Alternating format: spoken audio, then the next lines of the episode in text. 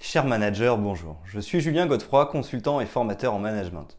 Pour progresser facilement dans votre management, je vous invite tout de suite à télécharger gratuitement mon e-book de plus de 40 conseils pour engager vos équipes. Vous trouverez le lien dans la description. Pensez aussi à vous abonner à ma chaîne YouTube pour consulter mes dernières vidéos.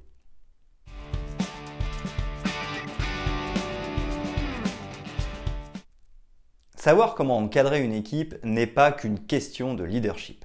Certes, nous pouvons envisager le fait que certains sont dotés d'un leadership naturel, mais s'ils ne savent pas où ils vont, l'aventure managériale risque de prendre fin rapidement.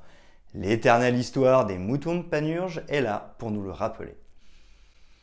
Savoir comment encadrer une équipe n'est pas non plus qu'une question de niveau d'études. Les études peuvent nous aider à comprendre l'entreprise, c'est certain, elles peuvent nous amener à mieux maîtriser les outils marketing et de gestion.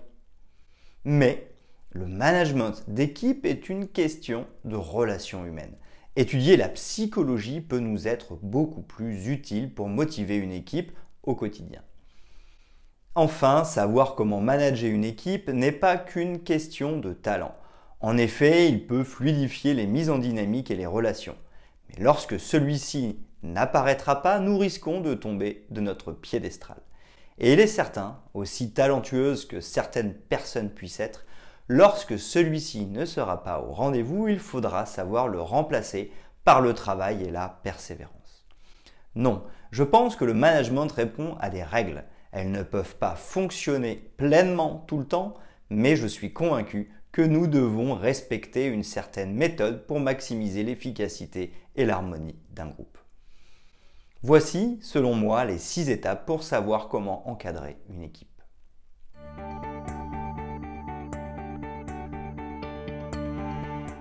Se gérer soi-même. J'aime cette image même si les termes sont un peu forts. Les autres ne sont pas notre poubelle émotionnelle. Nos émotions naissent des situations qui nous arrivent en fonction de notre histoire. Elles sont importantes pour notre survie mais aussi pour atteindre nos objectifs nous pouvons en faire part aux autres, même dans le management d'équipe. Au contraire, il est fortement conseillé de les évoquer. Le protocole de communication non violente, qui est une des meilleures manières de communiquer, nous invite à exprimer notre émotion face à une situation qui pose problème. Cela permet de mieux nous exprimer, mais aussi d'être mieux compris. Cependant, ce n'est pas parce que nous parlons d'intelligence émotionnelle au travail que l'autre et nos équipes doivent sans cesse recevoir nos émotions. Qu'en serait-il avec un manager dont l'histoire a créé en lui une colère comme l'âme de fond? Les équipes ne sont pas là pour recevoir cette colère dont elles ne sont pas responsables. Il en est de même pour les peurs et les tristesses de ce même manager. Au-delà des émotions, nous vivons tous avec nos croyances limitantes et drivers qui nous poussent à agir de telle et telle manière. Nos équipes ne sont pas responsables de ces dysfonctionnements et n'ont pas à en subir le prix. Il est donc essentiel que chaque manager puisse faire un travail de développement personnel pour apprendre à écouter ses émotions, ses croyances et drivers. Ainsi, il sera plus à même de mieux s'occuper de lui et de manager efficacement. Si chacun peut s'occuper de lui, le travail des autres serait moins important.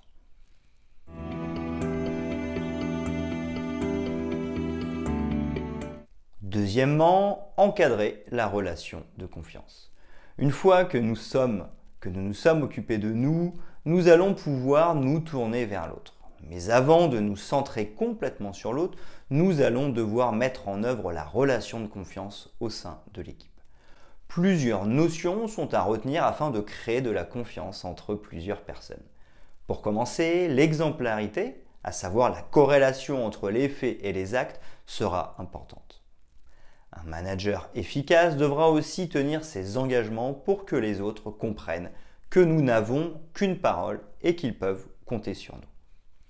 Savoir garder la confidentialité sur les sujets sensibles et l'expression des ressentis individuels montrera que nous accordons de l'importance à ce qui nous a été dit et que nous le respections. Progressivement, il faudra aussi se tourner vers l'autre pour lui montrer que nous lui accordons de l'importance. Prendre des nouvelles, s'intéresser à son ressenti, mais aussi savoir les points de blocage et les succès dans son travail est essentiel. La reconnaissance aura toute sa place sur ce point. Enfin, parce que nous sommes humains et que nous aurons des maladresses, nous ne pourrons pas toujours respecter les points ci-dessus. Il faudra donc savoir reconnaître ces torts pour ne pas briser la relation de confiance et la cohésion d'équipe.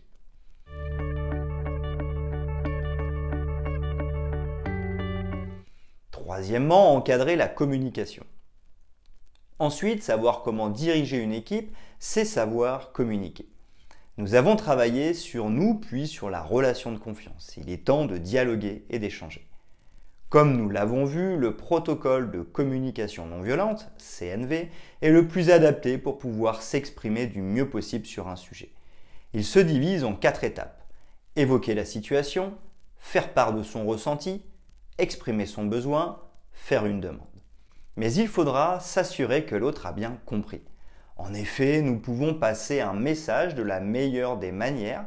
Si l'autre n'a pas écouté ou n'est pas réceptif, alors nous ne serons pas efficaces. Poser des questions à notre interlocuteur et lui demander de reformuler font partie des outils incontournables de l'encadrement de l'équipe et pour s'assurer de passer un message efficacement. Ainsi, grâce à une meilleure communication, nous pourrons mieux nous faire comprendre, mieux comprendre l'autre, mais aussi développer, responsabiliser et mettre en dynamique chaque collaborateur.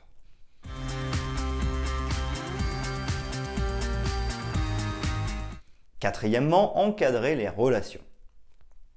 Les relations sont en place entre tous les intervenants de notre équipe.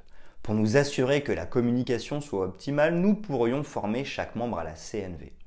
Pourtant, il est certain que des conflits vont éclater. Ils pourront être d'ordre divers, les idées, les valeurs, les personnes ou les intérêts. Le problème n'est pas que des conflits éclatent. En effet, inéluctablement, nous avons et nous aurons des points de vue différents de nos salariés, collègues ou supérieurs sur certains sujets. Le problème est de ne pas sortir des conflits. Par exemple, aucune décision n'est prise, ce qui laisse la situation en l'état. Autre exemple, le ton peut monter pendant un désaccord, ce qui va vexer et altérer la relation de confiance. Il faut donc savoir comment sortir d'un conflit. La méthode Thomas Killman peut nous aider à mieux savoir comment décider et quelle voie prendre en toute connaissance de cause. Pour un bon manager, ce sera aussi l'occasion de faire preuve de pédagogie et de savoir remettre du lien entre les personnes. Laisser les personnes sortir du conflit par elles-mêmes peut leur permettre de garder le lien et de retrouver de la confiance.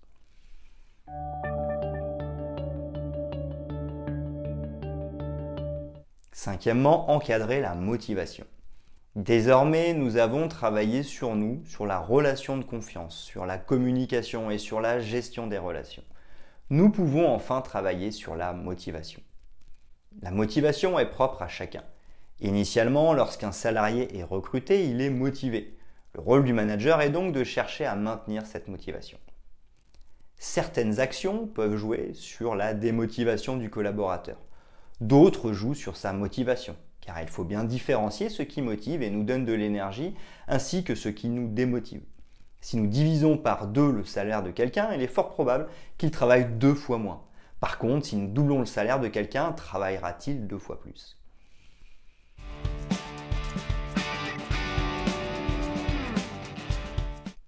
Sixièmement, encadrer la mise en dynamique. Enfin, cerise sur le gâteau, nous allons pouvoir encadrer les équipes et les mettre en dynamique. Tous les ingrédients sont présents pour mieux savoir comment piloter une équipe notre attitude, la relation de confiance, la communication, les bonnes relations et la motivation. Il ne reste plus qu'à nous assurer que les équipes se mettent bien en dynamique et dans la bonne direction pour mettre en place un management efficace. Le management participatif va nous y aider. En effet, nous avons compris qu'impliquer les équipes dès que possible sur les sujets dont nous avons la main va nous assurer une bonne mise en dynamique parce qu'elles auront prise sur la définition de l'objectif ou de la définition du plan d'action, alors elles seront plus impliquées et responsabilisées. Il y a donc de plus fortes chances pour que la mise en dynamique soit bonne. Parce que les équipes auront participé, elles auront mieux compris et se seront engagées. Individuellement, le manager pourra utiliser le coaching pour manager au quotidien et mettre en dynamique le collaborateur.